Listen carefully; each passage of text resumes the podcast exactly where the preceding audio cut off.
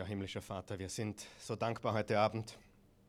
Es ist nicht selbstverständlich, dass wir zusammenkommen dürfen hier an diesem Ort in Freiheit, freiwillig, dass wir dich suchen dürfen, dass wir dein Wort suchen und studieren und lernen dürfen. Es ist ein Vorrecht, es ist ein Privileg, es ist wirklich eine gewaltige Sache, dass wir das tun dürfen. Wir danken dir für alles, was du für uns durch Jesus getan hast, himmlischer Vater. Du hast deinen Sohn gesandt und du, Herr Jesus, hast dich für uns hingegeben. Du hast dein Leben niedergelegt, du hast dein Leben gelassen, du hast den Tod geschmeckt in jeder Form. Du hast Leiden erlebt, die wir uns nicht vorstellen können. Du hast gelitten, du hast unsere Sünden auf dich genommen, du hast den Kelch mit unserer Schuld drinnen ausgetrunken bis zum allerletzten. Du hast unsere Sünde genommen und sie ans Kreuz genagelt. Der Vollkommene wurde für unsere Sünden gekreuzigt, damit die Sündigen, wir, vollkommen gemacht werden können. Du bist gestorben, damit wir leben können. Du hast Finsternis bekommen, damit wir ins Licht kommen können. Und dafür sind wir so dankbar heute. Wir sind so dankbar für ewiges Leben. Wir sind so dankbar für die Freiheit, die wir haben.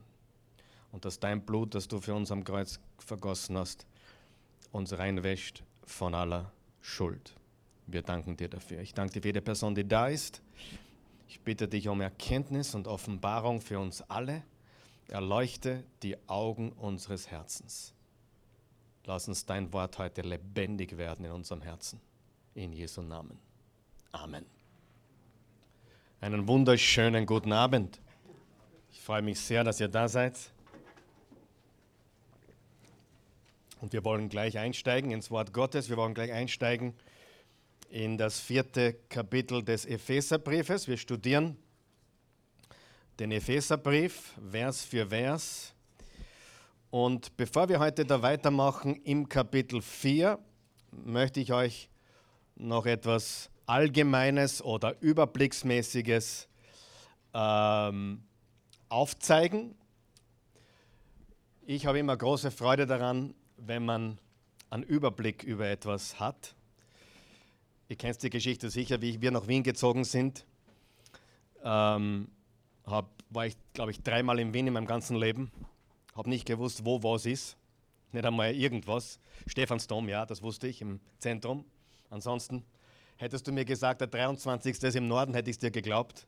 Ich habe nichts gewusst. Wien war für mich so wie Hintertupfing. Keine Ahnung. Und dann sind wir auf den Donauturm gegangen. Und vom Donauturm habe ich begonnen, Wien zu verstehen. Aha, da ist das Riesenrad, da ist der Stephansdom, da ist, äh, ja, äh, all die anderen Sachen, die es halt so gibt, Schönbrunn und so weiter. Und das hat mir wirklich die Augen geöffnet, so einen Überblick zu schaffen. Und darum möchte ich noch einmal ganz kurz zurückgehen zu einem Überblick. Wir haben gesagt, der Epheserbrief hat wie viele Kapitel? Sechs. Und er teilt sich in zwei sehr wichtige Hälften. Und um diese, dieses Buch zu verstehen, muss ich verstehen, was die beiden Hälften mir sagen wollen. Die erste Hälfte, Kapitel 1 bis 3, sagt uns, wer wir sind. Wer wir sind. Und das, wer wir sind, kann uns niemand mehr nehmen. Nicht, ob wir uns gut verhalten oder schlecht verhalten. Wir gehören zu Christus. Wir sind in Christus. Wir sind von neuem geboren. Wir sind reingewaschen durch das Blut Jesu. Wir haben neues Leben. Und die zweite Hälfte, Kapitel 4 bis 6, spricht von dem, was wir tun, wie wir leben, wie wir wandeln. Und hier ist etwas ganz Interessantes. Ich schreibe es daher. Epheser 1 bis 3 ist die erste Hälfte und wir könnten auch Folgendes sagen, nämlich wir könnten das Wort sitzen verwenden. Wenn du dich noch erinnern kannst, in Epheser 1 hat Paulus gesagt, wir sitzen mit Jesus in himmlischen Örtern. Als Jesus aufgefahren ist in den Himmel, sagt die Bibel, hat sich gesetzt zur Rechten des Vaters und wir sitzen dort jetzt mit ihm. Positionell gesehen, wir haben, wir haben diese Position. Jesus hat uns mit auferweckt und mit eingesetzt im Himmel. Also ich schreibe mal daher sitzen. Okay? Die ersten drei Kapitel sprechen davon, wo wir sitzen. Sagen wir das gemeinsam. Wo wir sitzen. Ja, du sitzt jetzt auf einem Stuhl hier in Niederösterreich, 40 Meter von Wien entfernt. Die erste Straße ist die Grenze. Aber wir sitzen gemeinsam mit Jesus an himmlischen Örtern. So steht es geschrieben. Wir sitzen mit Jesus zur Rechten des Vaters. Guter Platz, oder? Das ist unsere Position. Das ist unser Platz. Okay? Dann gehen wir weiter. Epheser 4. Jetzt passt gut auf, jetzt mache, ich einen kleinen, jetzt mache ich einen kleinen Unterschied vom letzten Mal. Bitte aufpassen. Das ist alles noch klar, oder? Wir sitzen mit Jesus. Wir sind erlöst, wir sind freigekauft, wir sind Kinder Gottes, wir sind Könige und Priester mit Jesus. Wir sitzen mit Jesus zur Rechten Gottes. Das ist unsere Position, das ist unsere Autorität, das ist unser Stand, unser Sitzen. Alles klar? Okay. Epheser 4, jetzt mache ich einen kleinen Unterschied zum letzten Mal. Epheser 4 äh, bis Kapitel 6, Vers 9. Vers 9 ist nicht sitzen, sondern gehen. Danke. Gehen. Oder wandeln. Wandeln. Wandeln. Gehen. Wir, wie sollten wir jeden Tag wandeln oder wie sollten wir jeden Tag gehen? So wie es im Epheser 4 steht. Mit Demut und Sanftmut und Güte und, und so weiter. Also ich schreibe mal daher, ich schreibe hier wandeln, weil es ein bisschen besser passt. Wir wandeln, also wir gehen, wir, wir wandeln täglich, ständig. Es ist ein Schritt für Schritt. Das ist etwas, was wir jeden Tag tun sollen, oder? Alles klar noch? Okay. Epheser 1 bis 3 sitzen. Epheser 4 bis Kapitel 6, Vers 9 ist unser Wandel. Und dann im Kapitel 6, Vers 10 gibt es noch einmal einen kleinen Schwenk. Okay? Und zwar Epheser, ich glaube, einige haben den Braten schon gerochen. Denke ich, wenn du die Bibel kennst, weißt du jetzt genau, was kommt. Wenn das Sitzen ist und das Wandeln, dann kommt jetzt was, logisch. Sagen wir es gemeinsam, stehen. Wer glaubt, wir sollten stehen? Ja, stehen. Steht fest. Wer hat im Leben schon mal stehen müssen? Darf ich die fragen? Wer hat schon mal richtig feststehen müssen? Ja? Und ich zeige euch das kurz. Kapitel 6, Vers 10 steht folgendes. Seid stark in dem Herrn und in der Macht seiner Stärke. Jetzt macht er diesen Schwenk. Es gibt Zeiten, da sollten wir nicht nur gehen oder wandeln, sondern da müssen wir feststehen. Zieht an die Waffenrüstung Gottes, damit ihr bestehen, bestehen, bestehen, da steckt das Wort stehen drinnen, könnt gegen die listigen Anschläge des Teufels. Denn wir haben nicht mit Fleisch und Blut zu kämpfen, sondern mit Mächtigen und Gewaltigen, nämlich mit den Herren der Welt, die in dieser Finsternis herrschen, mit den bösen Geistern unter dem Himmel. Deshalb ergreift die Waffenrüstung Gottes, damit ihr an dem bösen Tag Widerstand stand, leisten und alles überwinden könnt und das Feld behalten könnt. So steht nun fest. So steht nun was? Steht nun fest. Umgürtet an euren Lenden mit Wahrheit und angetan mit dem Panzer der Gerechtigkeit und an den Beinen gestiefelt, bereit einzutreten für das Evangelium des Friedens. Vor allen Dingen aber ergreift den Schild des Glaubens, mit dem ihr auslöschen könnt alle feurigen Pfeile des Bösen und nehmt den Helm des Heils und das Schwert des Geistes, welches ist das Wort Gottes. Betet alle Zeit mit Bitten und Flehen im Geist und wacht dazu mit aller Beharrlichkeit im Gebet für alle Heiligen und für mich, dass mir das Wort gegeben werde, wenn ich meinen Mund auftue, freimütig das Geheimnis des Evangeliums zu verkünden, dessen Bote ich bin in Ketten, in Ketten, also Gefangener, dass ich mit Freimut davon rede, wie ich es muss. Vers 14, so steht nun fest. Und das ist eine Outline vom Epheserbrief. Epheser 1 bis 3 sagt uns, wo wir sitzen, unsere Position, wer wir sind. Epheser 4, Vers 6 bis 9 sagt uns, wie wir dementsprechend wandeln sollen. Ihr schaut es mir alle ein bisschen wie Bahnhof an. Ist das kompliziert oder ist das sehr einfach, oder? Wie wir wandeln sollen und äh, am Schluss geht er dann noch ein, wie wir stehen sollen. Stehen, umgürtet mit Wahrheit, mit dem Panzer der Gerechtigkeit, mit dem Schild des Glaubens, mit dem Schwert des Geistes, mit dem Pfeil des Gebetes, mit dem, Pan äh, mit dem äh, Helm des Heils und so weiter und so weiter und so weiter. Wir sitzen, wir wandeln und wir stehen. Okay? Und jetzt gehen wir zurück zu Kapitel 4 und heute geht es um das Thema Gaben.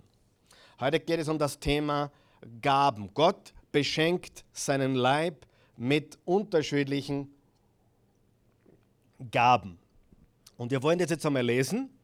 Ich lese es wieder aus der Hoffnung für alle und dann schauen wir uns ein paar Details auch in der Luther-Übersetzung an. Wir haben letztes Mal die ersten sechs Verse gelesen und auch die, das ganze Kapitel gelesen. Heute möchte ich nur lesen Verse 1 bis 16, also die erste Hälfte dieses Kapitels. Seid ihr bereit? Ihr wisst, dass ich für den Herrn im Gefängnis bin. Als sein Gefangener bitte ich euch nun, lebt so, dass Gott dadurch geehrt wird. Er hat euch ja berufen, seine Kinder zu sein. Überhebt euch nicht über andere, seid freundlich und geduldig, geht in Liebe aufeinander ein, setzt alles daran, dass die Einheit, wie der Geist Gottes äh, sie schenkt, bestehen bleibt. Sein Friede verbindet euch miteinander. Gott hat uns in seine Gemeinde berufen, darum sind wir ein Leib und es ist ein Geist, der in uns wirkt und uns erfüllt ein und dieselbe Hoffnung. Wir haben einen Herrn, einen Glauben und eine Taufe. Und wir haben einen Gott, er ist unser Vater, der über allen steht, der durch alle und in allen wirkt. Und darüber haben wir gesprochen, was oder welche sieben Dinge vereint alle Christen. Was sind die sieben Dinge, die alle gläubigen Christen vereint? Was ist es? Wir sind ein Leib, wir haben einen Geist, wir haben eine und dieselbe Hoffnung, wir haben ein und denselben Herrn, wir haben ein und denselben Glauben, wir haben ein und dieselbe Taufe und wir haben ein und denselben Gott Vater. Diese sieben Dinge vereinen alle Christen. Und weil da manchmal das Thema aufkommt, schau, da steht ja, Gott ist der Vater aller. Nein, diese Passage bezieht sich auf den Leib Christi, auf die Gemeinde. Nicht jeder hat Gott zum Vater, weil Jesus hat zu den, zu den Pharisäern gesagt, ihr habt den Teufel zum Vater. Nicht jeder hat Gott zum Vater, aber nachdem er hier zu Christen spricht, sagt er, wir haben alle denselben Vater. Wie wenn ich zu uns alle spreche heute, hey, wir haben alle denselben Vater. Wir sind alle Christusgläubig, wir gehören alle zu Jesus, wir haben alle den gleichen Vater. Würden Menschen da sitzen, die Christus ablehnen, würde ich sagen, wir haben nicht alle denselben Vater. Aber die Gemeinde, der Leib Christi, es ist ein Leib, ein Geist, eine Hoffnung, ein Herr, ein Glaube, ein und dieselbe Taufe und ein Gott Vater, der über allen steht, der durch uns alle, durch uns alle Christen wirkt und so weiter. Jetzt geht es weiter in Vers 7. Jetzt, heute beschäftigen wir uns mit diesen zehn Versen, Verse 7 bis 16.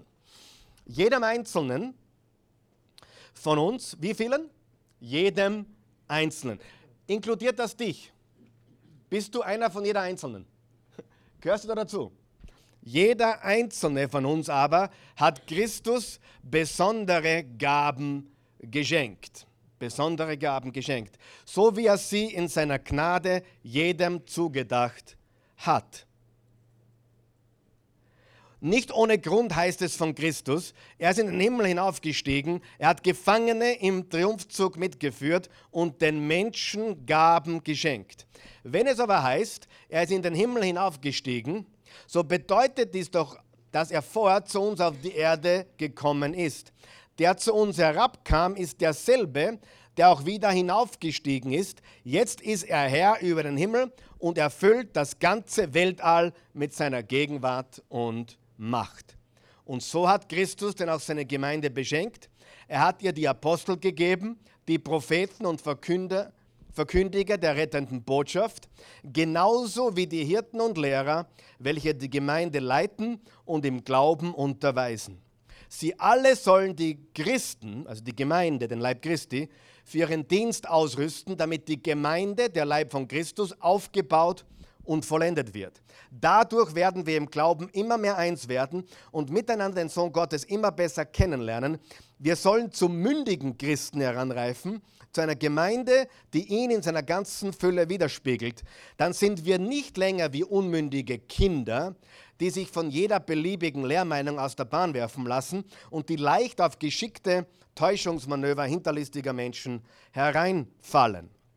Stattdessen wollen wir die Wahrheit in Liebe leben und in allem zu Christus hinwachsen, dem Haupt der Gemeinde.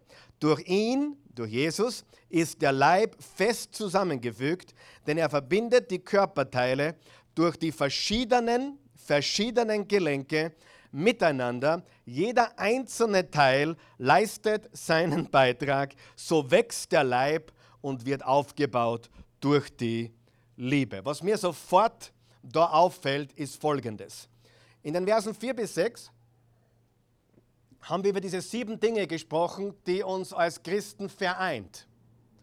Also komplett eins macht.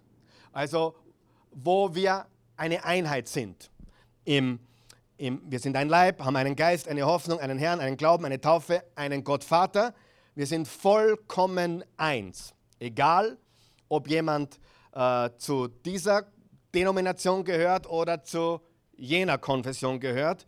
Wenn seine Konfession, Konfession Jesus Christus ist, als Sohn Gottes, dann ist er unsere Schwester, dann ist er unser Bruder. Wir sind Teil des gleichen Leibes. Und spannend ist, dass er gleich im Vers 7 dann beginnt, über die Verschiedenheit zu sprechen. Wer von euch weiß, ein großer Unterschied zwischen Einheit und Einheitlichkeit. Gottes Wille ist nicht Einheitlichkeit. Er will nicht, dass wir alle gleich ausschauen. Er will nicht, dass wir alle das Gleiche tun oder die gleichen Stärken haben. Er hat uns alle anders gemacht, oder? Selbst in meiner Familie ist es so, dass wir alle so unterschiedlich sind. Ich meine, Mama fragst dich wirklich, kommen die alle von der gleichen Mutter?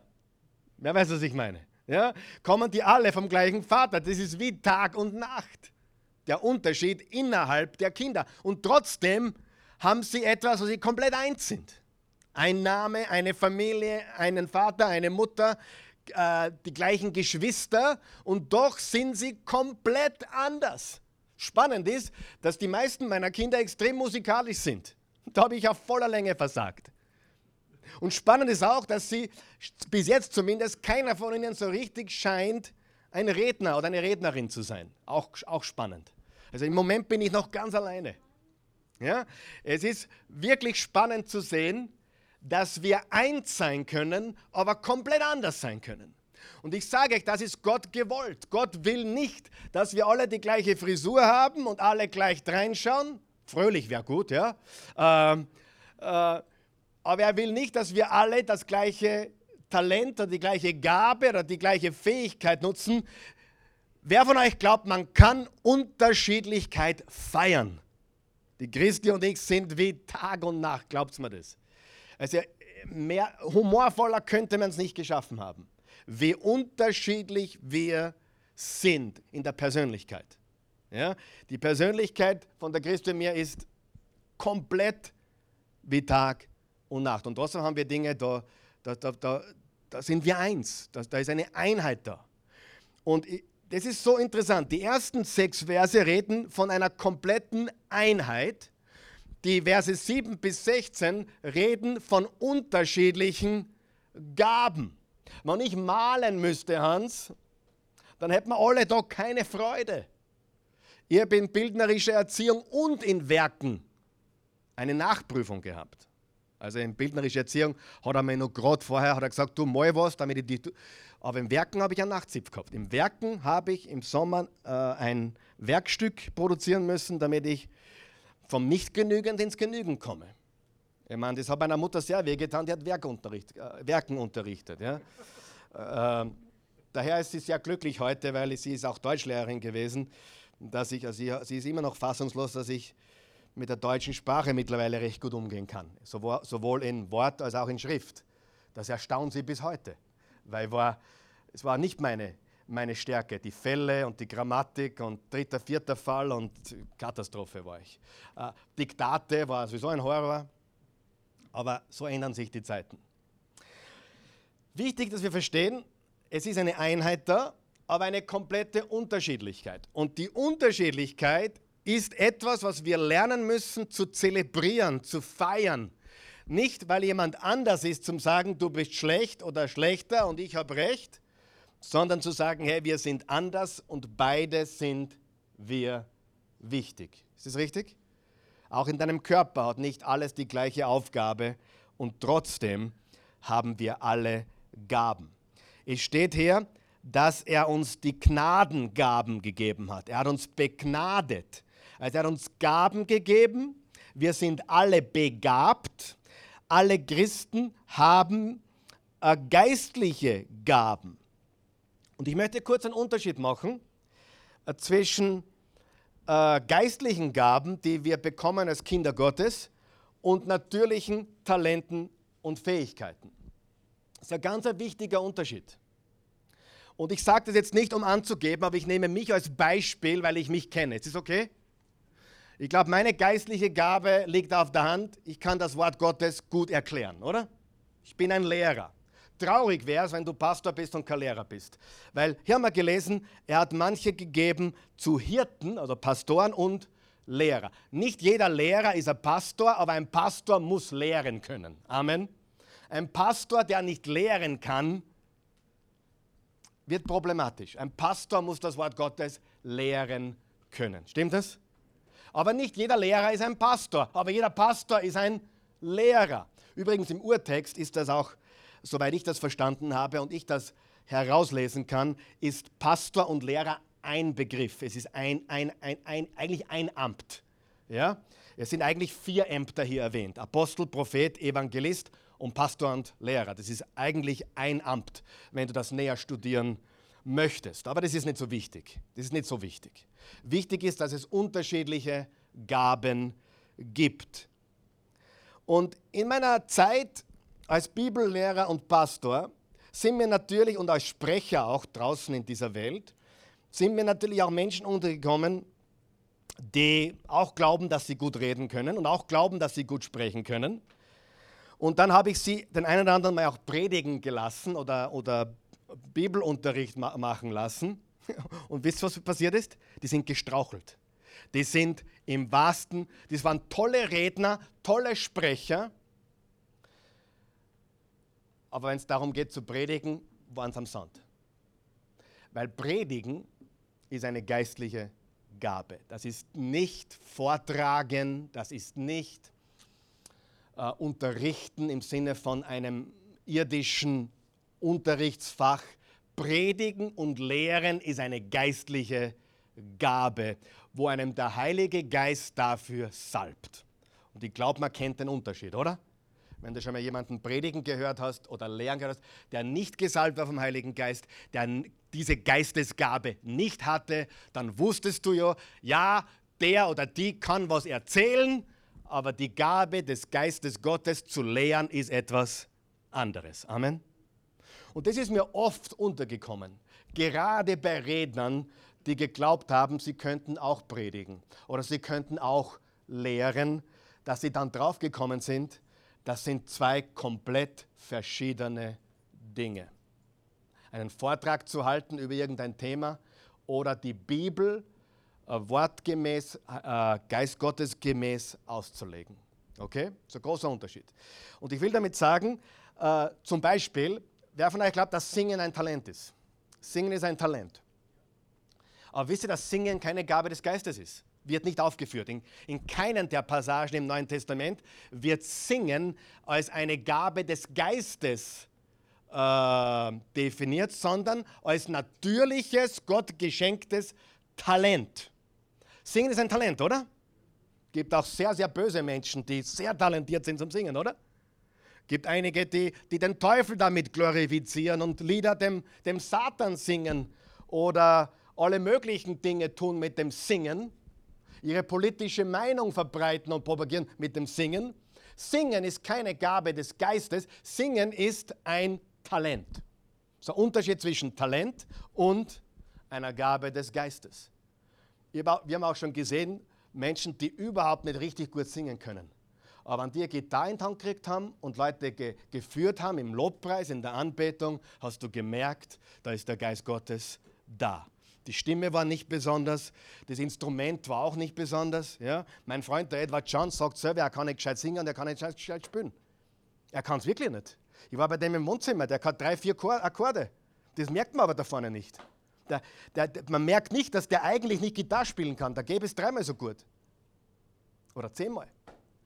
Der, der, der, der nimmt einfach die Gitarre, singt und erfindet im Stand Lieder. Und die Leute glauben, das war einstudiert im Studio drei Jahre lang. Wirklich. Und das ist der Geist Gottes. So großer und ich will, damit, ich, will nur, ich will nur illustrieren. Ich will illustrieren, dass ein Talent nichts zu tun hat mit einer Gabe des Heiligen Geistes. Talentiert sind alle Menschen. Auch Satanskinder sind talentiert, oder? Aber wenn wir zu Christus gehören, dann bekommen wir zusätzlich eine Gabe des Geistes. Ich bin überzeugt davon, dass ich mit dieser Gabe zu lehren und zu predigen nicht geboren wurde. Ich bin, über, ich bin heute überzeugt davon, dass ich sie mit 18 und 19 noch nicht hatte. Da war ich schon Jesusgläubig. Ich war eine Niete. Ich bekam diese Gabe irgendwann einmal. Ich weiß nicht wann, aber irgendwann einmal bekam ich die Gabe vom Heiligen Geist zu lehren. Vielleicht vor 20 Jahren, 25, ich weiß es nicht mehr. Aber das ist nicht etwas, was mir als Talent in die Wiege gelegt worden ist. Ich bin kein talentierter Sprecher. Sage ich einmal so. Manche würden mir widersprechen. Ich sage einmal, ich bin kein talentierter Sprecher. Ich glaube, dass Gott mich dafür begabt hat, dass er eine Geistesgabe ist. Es gibt Menschen da draußen, die können viel besser reden als ich, aber würden sie predigen oder Bibel lernen, wären sie am Sand. Versteht ihr den Unterschied? Und ihr habt das jetzt alles, was ich jetzt gesagt habe bis jetzt, vom Edward John, von mir, vom Singen, alles nur damit du verstehst. Talente sind natürliche Gaben, die jeder Mensch hat. Aber der Heilige Geist gibt Gaben jedem, der an Jesus Christus glaubt. Und die teilt er aus, nachdem wir gläubig geworden sind. Amen. Und sie können auch verwandt sein mit deiner irdischen Gabe. Durchaus. Zum Beispiel, äh, natürlich kann ich reden und, und ich, könnte ich wahrscheinlich auch draußen ohne den Geist Gottes reden, aber dieses Talent alleine ist es natürlich nicht. Also Gaben, die wir durch Jesus und seinen Geist bekommen haben. Jetzt ist Folgendes sehr, sehr wichtig. Wenn wir diese Gaben des Geistes oder diese Gaben Gottes, die Gaben, die Jesus seiner Gemeinde gibt, wie immer du sie nennen möchtest, studiert, schreibt ihr das bitte auf.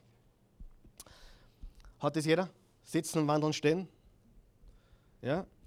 Wenn du dieses, diese, diese Passage, ich schreibe dir das jetzt auf und das kannst du dann auch fotografieren. Wir haben heute Epheser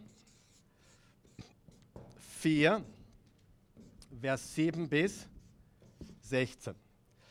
Da geht es um die Gaben des Geistes, die Dienstgaben, die Gaben, die Jesus schenkt, wie immer du sie nennen willst, das ist völlig egal. Es sind einfach Gnadengaben. Sagen wir mal Gnadengaben. Gnadengaben.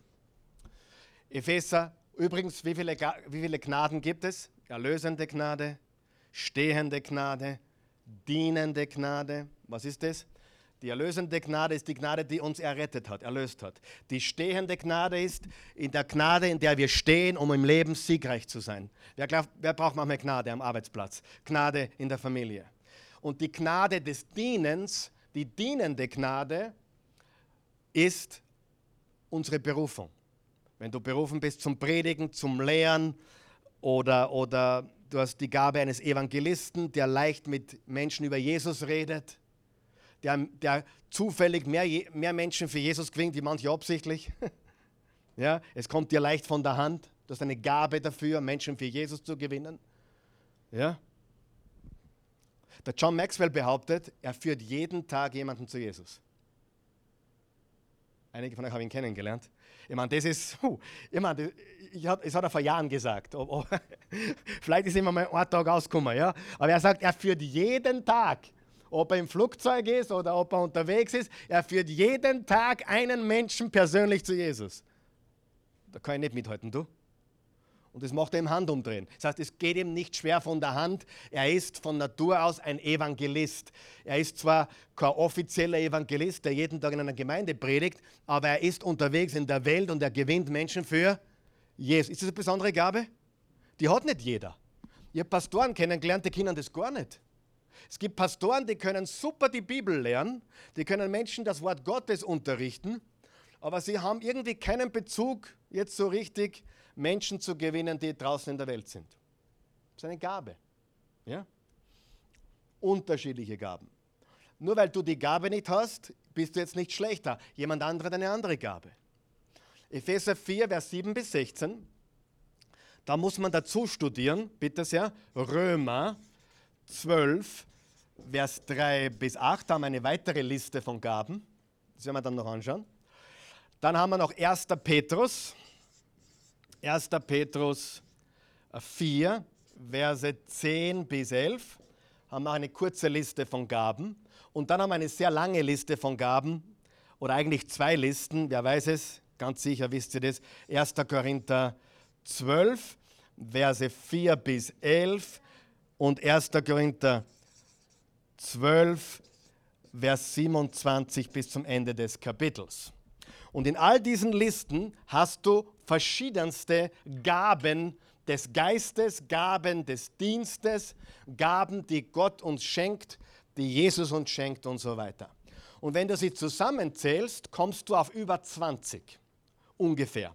Über 20 verschiedene Gaben. Manche differenzieren jetzt zwischen Dienstgaben und Geistesgaben. Alles in Ordnung, kein Problem damit. Ich möchte sie heute zusammenfassen, weil es alles Gaben sind, die der Geist Gottes uns schenkt. Gaben, mit denen wir Jesus und seiner Gemeinde dienen. Das heißt, die, die Lehrgabe wurde mir gegeben, um Jesus und seiner Gemeinde zu dienen. Ich möchte kurz drei Fragen beantworten. Die erste Frage, wo ist Jesus? Es steht hier, er ist hinaufgefahren in den Himmel. Wo ist Jesus heute? Im Himmel. Wo sitzt er? Zur Rechten des Vaters. Wo sitzen wir? Zur Rechten Gottes mit ihm. Wo ist Jesus heute? Im Himmel. Was tut Jesus heute? Er gibt uns Gaben. Er ist ein Geber. Weißt du, dass die meisten Menschen Gott nicht als Geber sehen, sondern als Nehmer?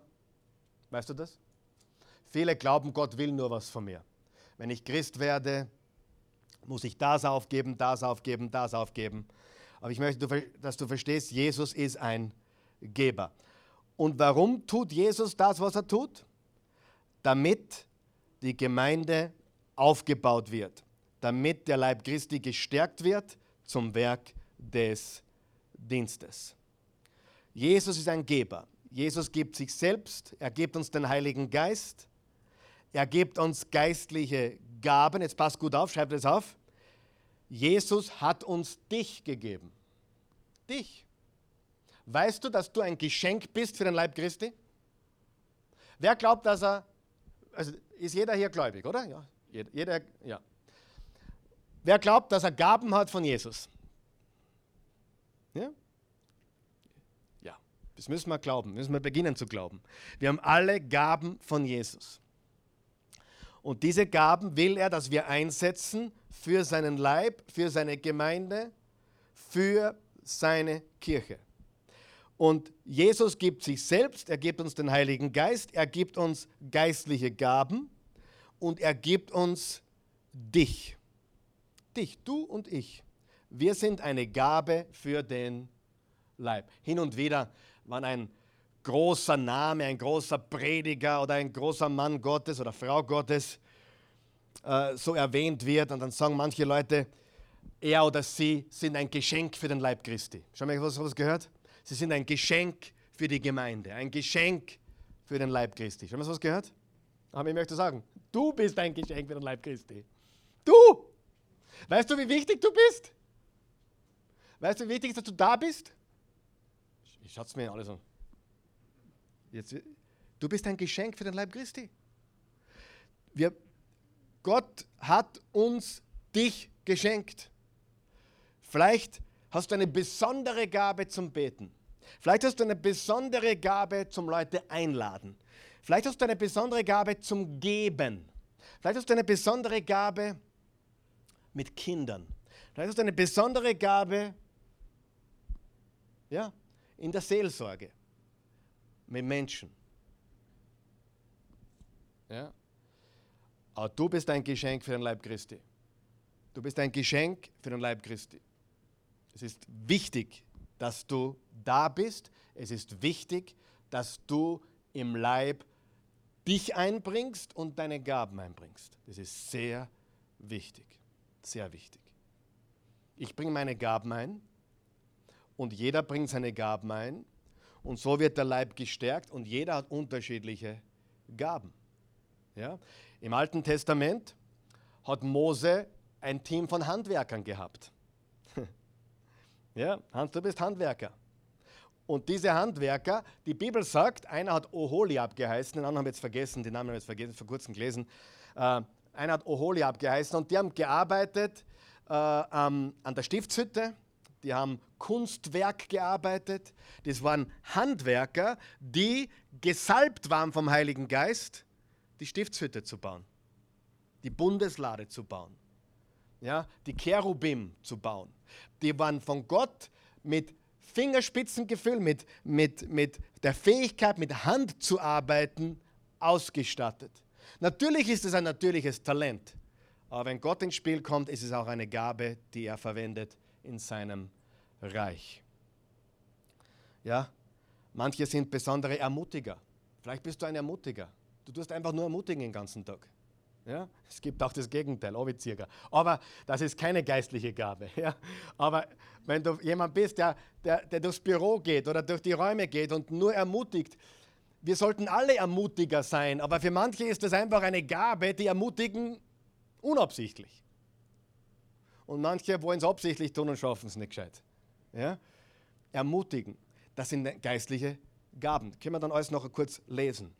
Aber du musst verstehen, dass es die unterschiedlichsten Gaben gibt mit einem einzigen Ziel, dass die Gemeinde erbaut wird. Ich möchte ganz kurz acht Dinge erwähnen. Acht Dinge bezüglich geistliche Gaben. Ganz kurz, wenn du mitschreiben kannst, super, wenn nicht, ist es auch okay. Erstens, sie werden von Gott gegeben. Gott gibt sie. Gott gibt uns Gaben. Davon sollten wir mal verstehen, dass kein Mensch auf Erden uns zu einem Pastor machen kann. Kein Mensch auf Erden kann uns zu einem Bibellehrer machen.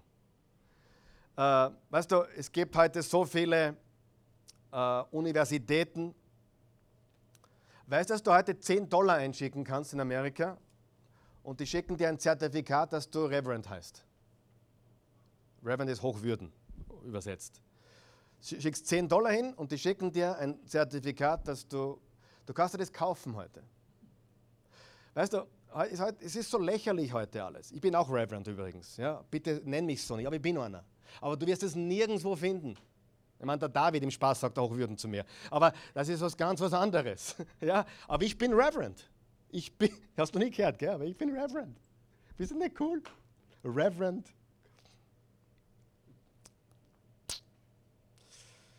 Habe ich noch nie verwendet, werde ich nie verwenden, interessiert mich nicht. Weißt du warum?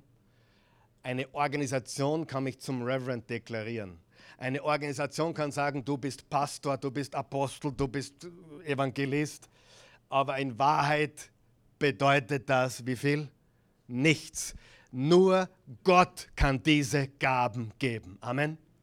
Manchmal fragen mich Leute, und wer hat dich als Pastor äh, wo gehört sie dazu und wer hat dich eingesetzt? Und sage ich, ja, ich habe dort meine Ausbildung gemacht und, und, ja, und, und, und, und die fragen mich dann, ja, und, und, und ist, das, ist das genehmigt, ist das, ist das offiziell? Und äh, wie sagen äh, Sie der, der typisch österreichische Ausdruck, äh, ob das eben, ha? Ja, was geschrieben ist, ob das amtlich ist und so weiter. Bitte, bitte? Zertifiziert. Egal. Leute wollen viele Sachen wissen. Und natürlich kann ich ein Papier herausholen, wo drauf steht, wo ich meine Pastorenausbildung gemacht habe, dass ich Reverend bin und so weiter. Aber das interessiert mich nicht. Ich bin entweder von Gott eingesetzt oder nicht. Ich bin entweder als Pastor begnadet, begabt oder nicht. Weißt du, ich habe mir lange eingeredet, ich sage, ich beichte heute ein bisschen. Ich habe mir lange eingeredet, dass ich ein guter Lehrer und Prediger bin, aber kein gescheiter Pastor. Und ich habe das begonnen zum Glauben, weil ich, ich bin ja eher so ein bisschen so ein, ein zielstrebiger Typ und so Seelsorge ist mir nicht so meins und, und, und, und da ist sicher was Wahres dran, aber ich sage euch was. Darf ich euch was sagen? Ich, ich ertappe mich mehr und mehr, dass ich es liebe, bei Beerdigungen, schau, ich habe eine Hassliebe zu Beerdigungen, eine Hassliebe. Ich hasse sie und ich liebe sie. Ich hasse sie, weil äh, das bringt viele Dinge sehr nahe, versteht ihr? Und das ist nicht etwas, was jetzt unbedingt das ist, wo ich sage, juhu, ich darf eine Beerdigung machen. Aber jedes Mal, wenn Gott mich dorthin ruft und ich sage nie nein, ich sage immer ja, obwohl ich, alles in mir. Die Christi fragt, hast du schon wieder ja gesagt? Wirklich, ich sage jetzt die Wahrheit. Hast du schon wieder ja gesagt? Ich sage, ich habe schon wieder ja gesagt. Aber ich will nicht mitgehen. Brauchst du nicht mitgehen, aber ich habe ja gesagt. Christi will nicht mitgehen. Und ich habe ja gesagt. Und ich mache es. Und jedes Mal, wenn Gott mich hinruft, ich habe so eine Liebe, so eine, äh, so, ich spüre eines, nicht weil ich so ein liebenswerter Typ bin oder weil ich immer so nett und freundlich bin, aber ich spüre bei diesen Beerdigungen so eine Liebe und so etwas Verbindendes zu den Menschen, mit denen ich zu tun habe. Und da merke ich, Gott hat mir auch ein Pastorenherz gegeben. Da könnt ihr sagen, was jetzt. Bin ich jetzt der Beste in allem? Bin ich jetzt immer der beste Seelsorger? Nein, ich bin in der Seelsorge so schlecht, ich darf nicht einmal zu mir selber gehen. Aber es gibt Gaben für alles, oder? Ich bin ein Lehrer, kein Seelsorger. Aber ich, ich habe auch, ich weiß, dass Gott mir mehr und mehr auch ein pastorales Herz gibt, ein Hirtenherz. Ich weiß es. Ich liebe es, Menschen zu schützen. Ich liebe es, Menschen, wenn sie, was ich kann einen Wolf riechen, 10 Meter gegen den Wind. Das nennt man die Unterscheidung der Geister. Ich habe nicht immer recht, aber oft habe ich recht behalten, wo ich jemanden gesehen habe und ich habe gemerkt, das ist ein Wolf. Dieser Mensch ist nicht hier, weil dieser Mensch wachsen will oder Christus dienen. Dieser Mensch ist hier, weil er oder sie eine eigene Agenda hat. Und glaube mir, die gibt es überall, richtig? Und ich rieche sie. Und da wäre ich ganz böse. Nicht böse, ich werde schützend. Da denke ich mir, meine Leute, geh hin, wo der Pfeffer wächst, aber meine Leute greifst du nicht an. Steht ihr? Und das ist sehr wichtig. Und da merke ich, in diesen Augenblicken merke ich, ich habe das, was macht ein, ein Hirte? Er schützt sie mit dem Stecken und mit dem Stab. Und ich schütze sie vor Irrlehre, vor, vor, vor allen möglichen Winden der Lehre, die, die daherkommen und, und wo, weißt du, es gibt so viele Christen, oh, jetzt habe ich das kennengelernt, das musst du dir geben. Und da kommt ein neuer Prophet in die Stadt und ich, oh, ich kriege schon wieder einen Krampf, weil die Leute so wetterwendig sind. Und, und weißt du, du musst eines, eines merken, die Wahrheit bleibt immer. Aber die Phasen und Modeerscheinen kommen und gehen. Was haben wir nicht schon als Kommen und Gehen gesehen? Es kommt und geht. Da gibt es diese Bewegung und diese Bewegung und diese Bewegung. Und wir bleiben in der Mitte, wir bleiben bei der Wahrheit. Und wir lassen uns nicht durch alle möglichen Erscheinungen da. Ja? Gibt es immer wieder dass jemand näher kommt und hat eine neue Offenbarung oder was Neues zum Sagen. Und ich kann da gleich jetzt sagen, es gibt nichts Neues. Die Wahrheit ist die gleiche Wahrheit wie vor 2000 Jahren. Jesus ist dasselbe gestern, heute und in aller Ewigkeit. Ja? Und er ist die Wahrheit. Die Wahrheit ist die Wahrheit und bleibt die Wahrheit, sie ändert sich nicht.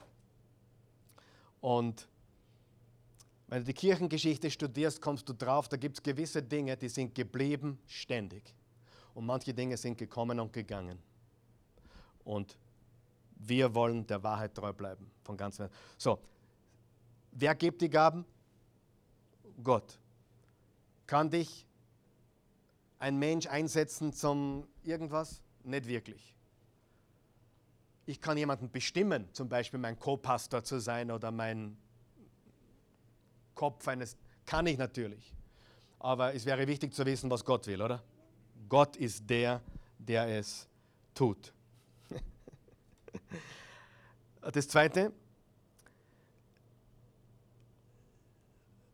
erkenne und lerne, was deine geistlichen oder geistliche Gabe ist, durch Probieren. Du musst probieren.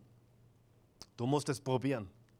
Hätte ich nicht probiert zu lehren oder zu predigen, würde ich es wahrscheinlich bis heute nicht tun. Und ich glaube, es ist wichtig, dass der eine oder andere auch probiert, was einem liegt oder nicht. Und durch Probieren kommt man drauf. Drittens, du könntest mehrere geistlichen Gaben haben. Es muss nicht eine sein, du kannst mehrere haben. Durchaus. Ich glaube, Jesus hatte alle. Ich glaube, Jesus hatte alle, die wir dann auch noch lesen werden. Ich glaube, Jesus war Apostel, er war Prophet, er war Evangelist, er war Hirte und Lehrer. Jesus war alle fünf. Ja? Und Jesus hatte den Geist uneingeschränkt. Aber wir haben ihn beschränkt. Viertens, sie werden in unterschiedlichem Maße ausgeteilt. Das heißt, es ist eigentlich unfair. Warum kriegt der eine mehr und der andere weniger? Frag mir was Leichteres. Ich, weißt du was? Wenn, wenn Menschen zu mir sagen, aber Gott ist nicht fair, sag, du hast recht. Das Leben, ist, das Leben ist nicht fair, Gott ist auch nicht fair.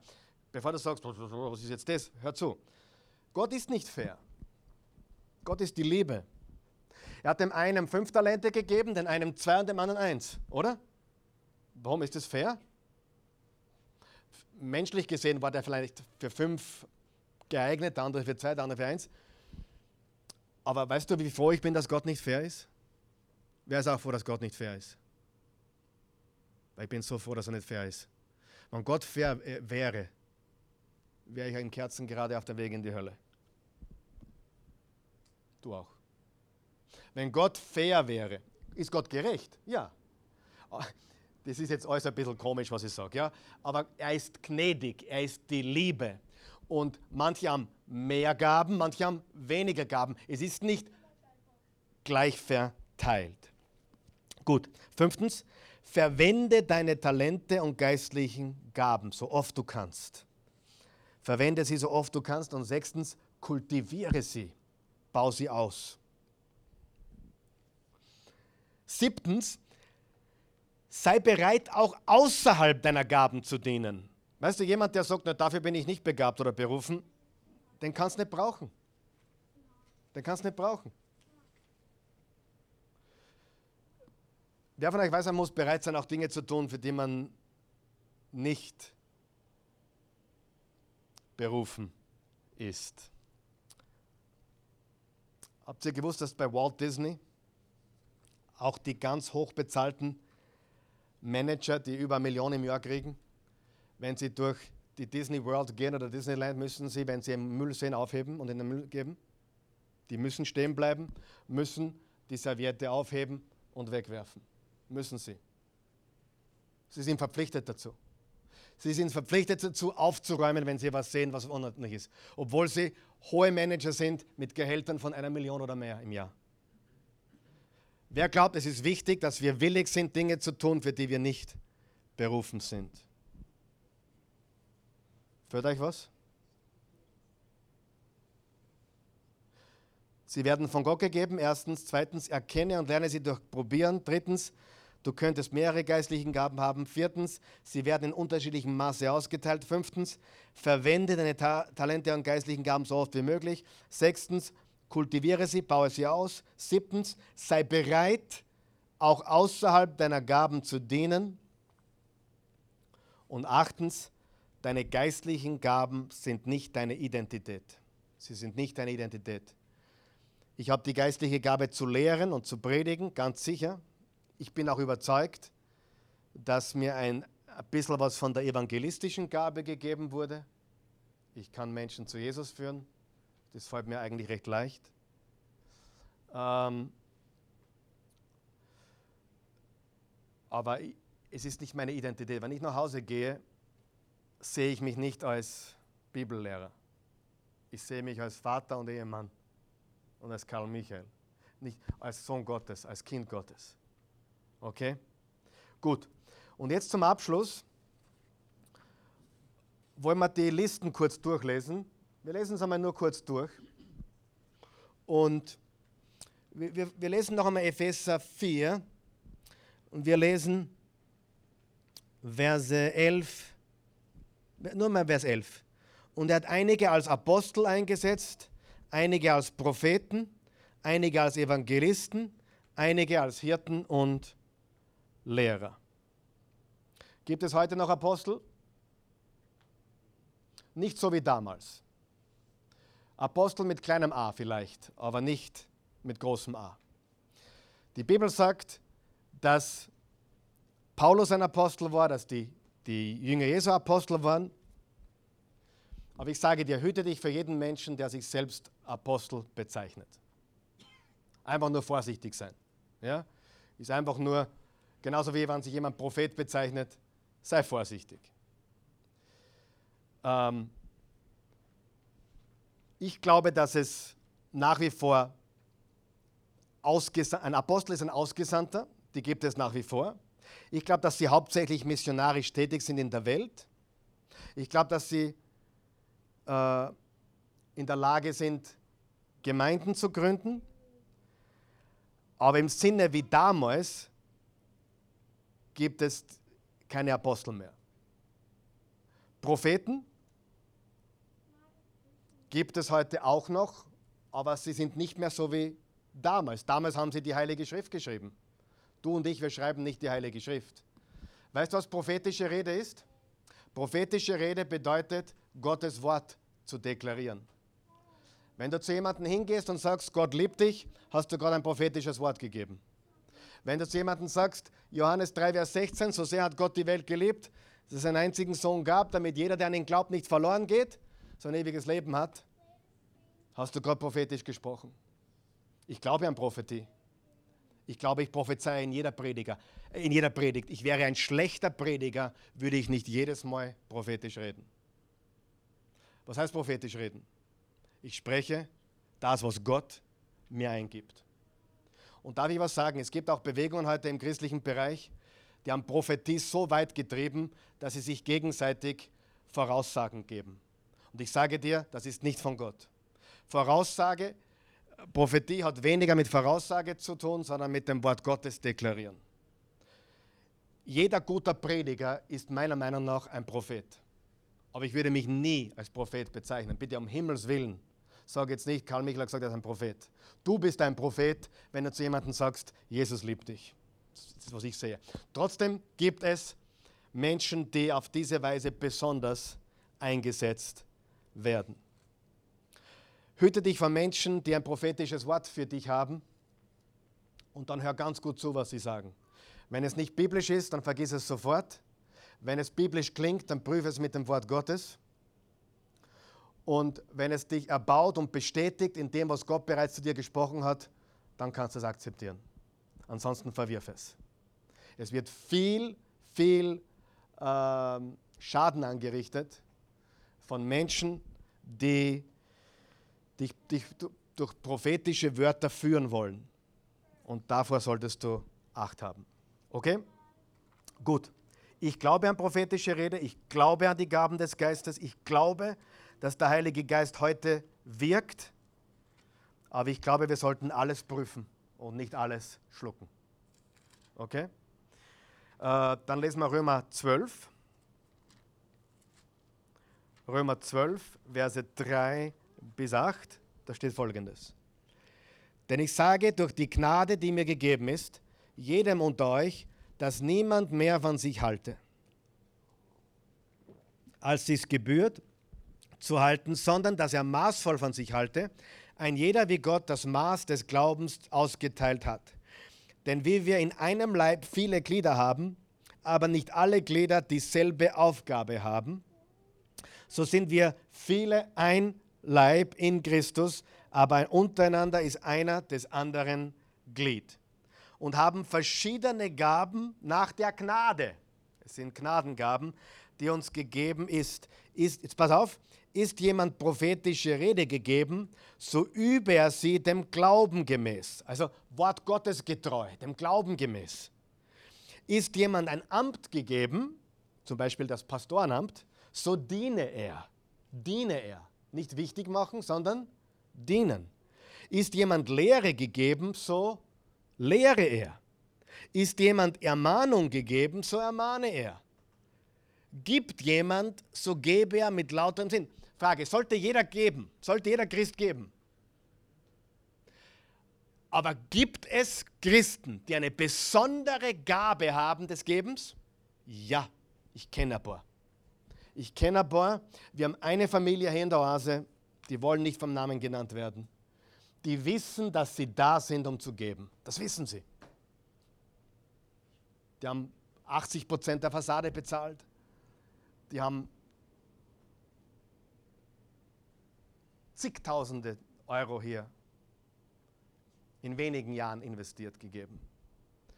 Sind keine Millionäre, sind keine Superreichen, sind sehr gut betucht, aber die wissen, die wohnen in einer 400, 400 Euro Wohnung, könnten sich jedes Haus bauen, was sie wollen. Sagen sie, machen sie irgendwann einmal, vielleicht bauen sie sich einmal ein Haus. Die wissen, und jedes Mal, wenn ich mich bedanke bei ihnen, sagen sie, Karl Michael, wir danken. Wir dürfen geben. Und die sehen das, der weiß, er ist erfolgreich im Geschäft, weil Gott ihn verwenden will fürs Geben. Und jeder Christ sollte geben, aber es gibt eine besondere Gabe der Geldbeschaffung und des Gebens für das Reich Gottes. Jeder sollte geben. Wer von euch möchte auch so einen Dienst haben? Ja? Gott macht mich. Aber wer euch weiß, äh, wer im Kleinen treu ist, muss, ich meine, du musst immer im Kleinen treu sein. Ich meine, es ist schwierig, so eine Position zu kriegen, wenn du knausrig bist. Aber die, diese Familie, ich liebe sie. Ich liebe, ich liebe sie des, nicht, weil sie geben. Ich liebe sie, weil du denen darfst fast nicht erzählen, dass wir was brauchen. Wenn du denen erzählst, dass wir was brauchen, sagen sie gleich, na, wie viel braucht es denn? Die erste Frage. Also da ist fast schon peinlich, wenn du ihnen sagst, hey, du, es ist knapp im Monat, werden sie was fördern. Die haben so ein Herz des Gebens. Versteht ihr, was ich sagen will? Und das ist eine Gnadengabe. Eine Gnadengabe. Und vielleicht hast du auch diese Gnadengabe, wenn dich jemand fragt, vielleicht, keine Ahnung, ich glaube nicht, dass ich sie habe in diesem Ausmaß, aber bei mir ist schon vorgekommen, ich habe mal predigt in Deutschland, da hat jemand zu mir gesagt, du, deine Krawatten gefällt mir. Sag ich, möchtest du das haben? Sagt er, ja. Habe ich es runtergenommen, habe es ihm gegeben. Ja und? Es war eine super schöne, wunderschön. Es war noch zur Krawattenzeitalter, ja, vor 10, 15 Jahren. Heute sind Krawatten, ich habe immer Krawatten getragen vor 10, 15 Jahren. Da war ich noch der Krawatten-Kali, ja. Aber heute braucht man nicht. Und drei Wochen später hat er mir es zurückgeschickt mit der Post. Danke für die Krawatte. Ich wollte nur testen. Ja?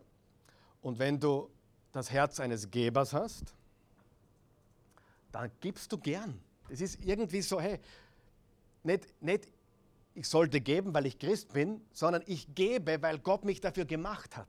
Das ist eine außergewöhnliche Gabe. Dann geht es weiter. Steht jemand der Gemeinde vor, so sei er sorgfältig. Übt jemand Barmherzigkeit, so tut es gerne. Sollte jeder barmherzig sein? Ja. Aber gibt es Christen, die eine besondere Gabe der Barmherzigkeit haben? Ja. Die wollen ständig Frieden schließen. Die wollen ständig die Leute zusammenbringen. Die wollen ständig Frieden stiften. Besondere Gabe.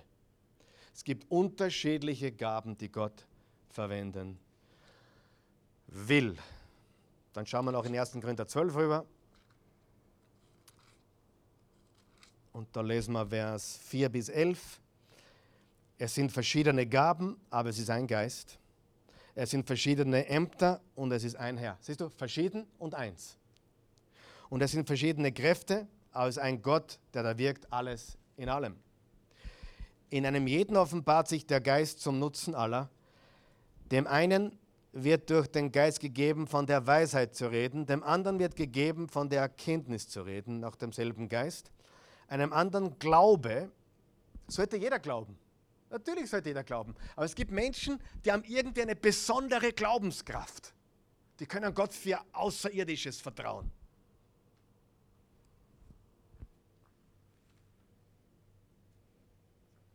Darf ich was sagen? Der hat das nicht weiter sagen.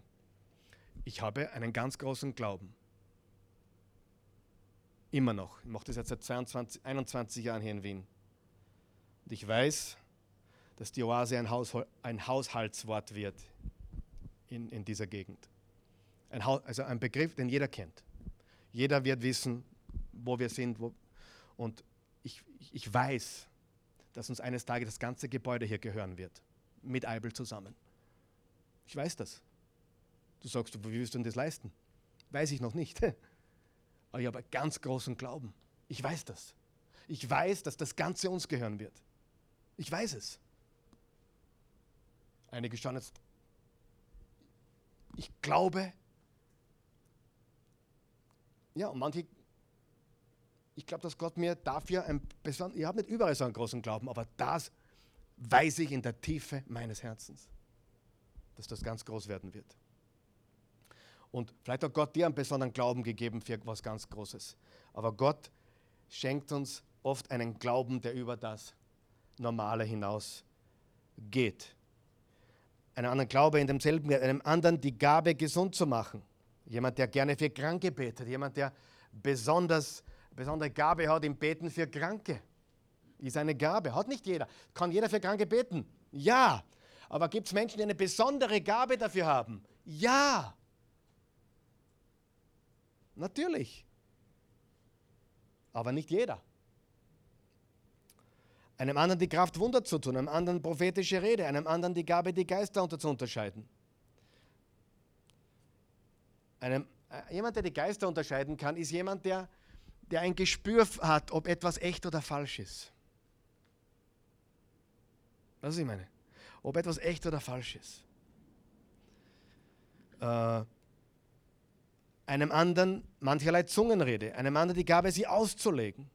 Dies alles aber wirkt derselbe eine Geist und teilt einem jeden das Seine zu, wie er will. Und dann noch Vers, Vers 27 bis zum Vers 31. Ihr aber seid der Leib Christi und jeder von euch ein Glied.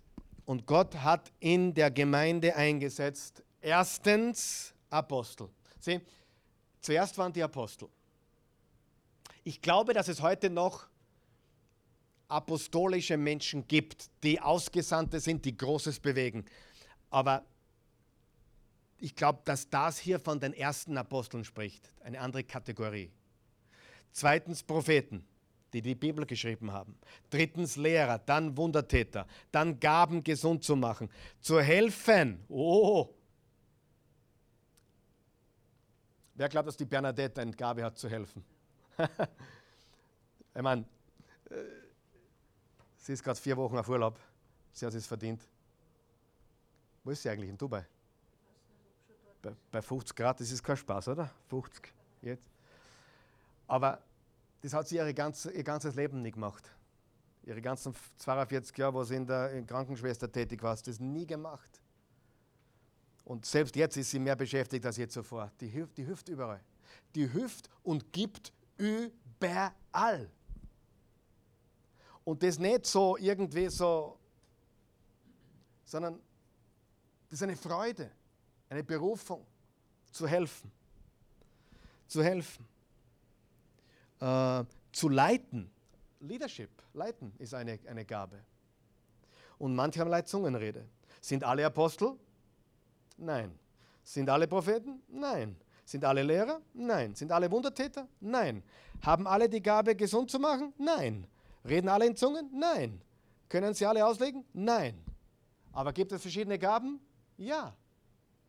Strebt aber nach den größeren Gaben. und ich will euch einen noch besseren Weg zeigen. Wenn du jetzt dir die Zeit nimmst, wir haben jetzt, schau, wir könnten da jetzt tagelang verbringen in diesem Thema. Ich wollte einen Überblick schaffen heute und dich zum Studieren an, anregen, wenn du möchtest. Ich habe dir da ein paar Schachteln gegeben, mach's auf, geh tiefer. Ähm,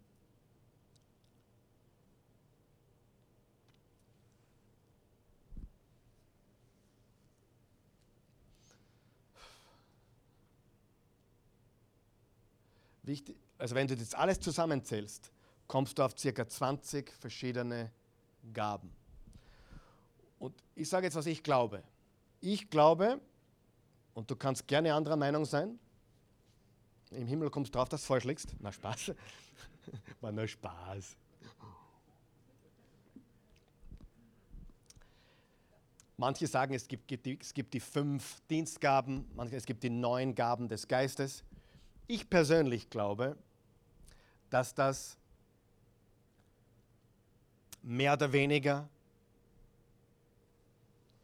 Listen sind, die ich glaube, dass es auch andere Gaben gibt. Also ich glaube nicht, dass das jetzt, vollständig ist, sondern dass Paulus sagt, okay, diese Gaben gibt es, diese Gaben gibt es, diese Gaben gibt es, diese Gaben gibt es. Vielleicht gibt es auch noch ein paar mehr. Und, und gerade bei dem fünffältigen Dienst, Apostel, Prophet, Evangelist, Hirten und Lehrer, war ständig die Diskussion, sind es fünf oder vier, weil der, der, wenn du das studierst, genau das Pastor und Lehrer ist eigentlich ein Begriff. Ja. Und daher ist es nicht wichtig für mich, ob es jetzt genau fünf sind oder vier oder neun sind oder, oder keine Ahnung was, sondern Gott gibt verschiedene Gaben und er möchte, dass wir sie einsetzen zum, äh, zur Erbauung des Leibes. Jetzt schauen wir, uns, wir müssen das noch fertig machen, ganz kurz, warum er sie uns gegeben hat. Vers 12, sie sollen die Christen für ihren Dienst ausrüsten, damit die Gemeinde, der Leib von Christus, aufgebaut und vollendet wird. Dadurch werden wir im Glauben immer mehr eins werden und miteinander den Sohn Gottes immer besser kennenlernen. Wir sollen zu, zu mündigen Christen heranreifen, seiner Gemeinde, die in seiner ganzen Fülle ihn widerspiegelt. Dann sind wir nicht länger wie unmündige Kinder, die sich von jeder beliebigen Lehrmeinung aus der Bahn werfen lassen und die leicht auf geschickte Täuschungsmanöver hinterlistiger Menschen hereinfallen. Also wir sehen, die Gaben werden gegeben, um die Gemeinde aufzubauen und um die Christen für ihren Dienst auszurüsten. Ich glaube, es ist ein völlig falsches Bild zu glauben, der Pastor macht den Dienst. Ich glaube, der Christ macht den Dienst. Jeder von uns ist berufen, im Reich Gottes seinen Teil zu tun. Einer lehrt, viele geben, einer ist besonders begabt im Einladen, neue Leute dazu zu bringen, ein anderer ist besonders begabt, einfach überall zu helfen, wo nur Not am Mann ist. Aber es ist falsch zu glauben, der da vorne ist der Diener oder der Mann Gottes oder unser Pastorin ist die Frau Gottes. Wir sind alle aufgerufen zu dienen. Und ich möchte dich ermutigen, wirklich herauszufinden, was deine Gabe wirklich ist. Lass uns beten. Guter Gott, wir danken dir, wir loben und preisen dich. Wir sind sehr, sehr dankbar für die Gaben, die du uns gegeben hast. Wir sind auch demütig, weil wir wissen, es, ist, sind alles Gnadengaben, die du uns geschenkt hast. Wir können uns nichts darauf einbilden. Es, ist, es sind Geschenke, es sind Gaben. Und ich bitte dich, dass du uns hilfst, unsere Gaben zu erkennen und auszubauen und sie in deinem Leib einzusetzen. Ich bitte dich, lass uns nicht Christen sein, die nur auf ihren Händen sitzen, sondern lass uns Christen sein, die aufstehen und ihre Aufgabe als Christen, als Nachfolger Jesu, als Leib Christi wahrnehmen. Lass uns eine Gemeinde sein, die, die gebend ist, die großzügig ist, die dienend ist und die wirklich deinen Namen verherrlicht. In Jesu Namen. Amen.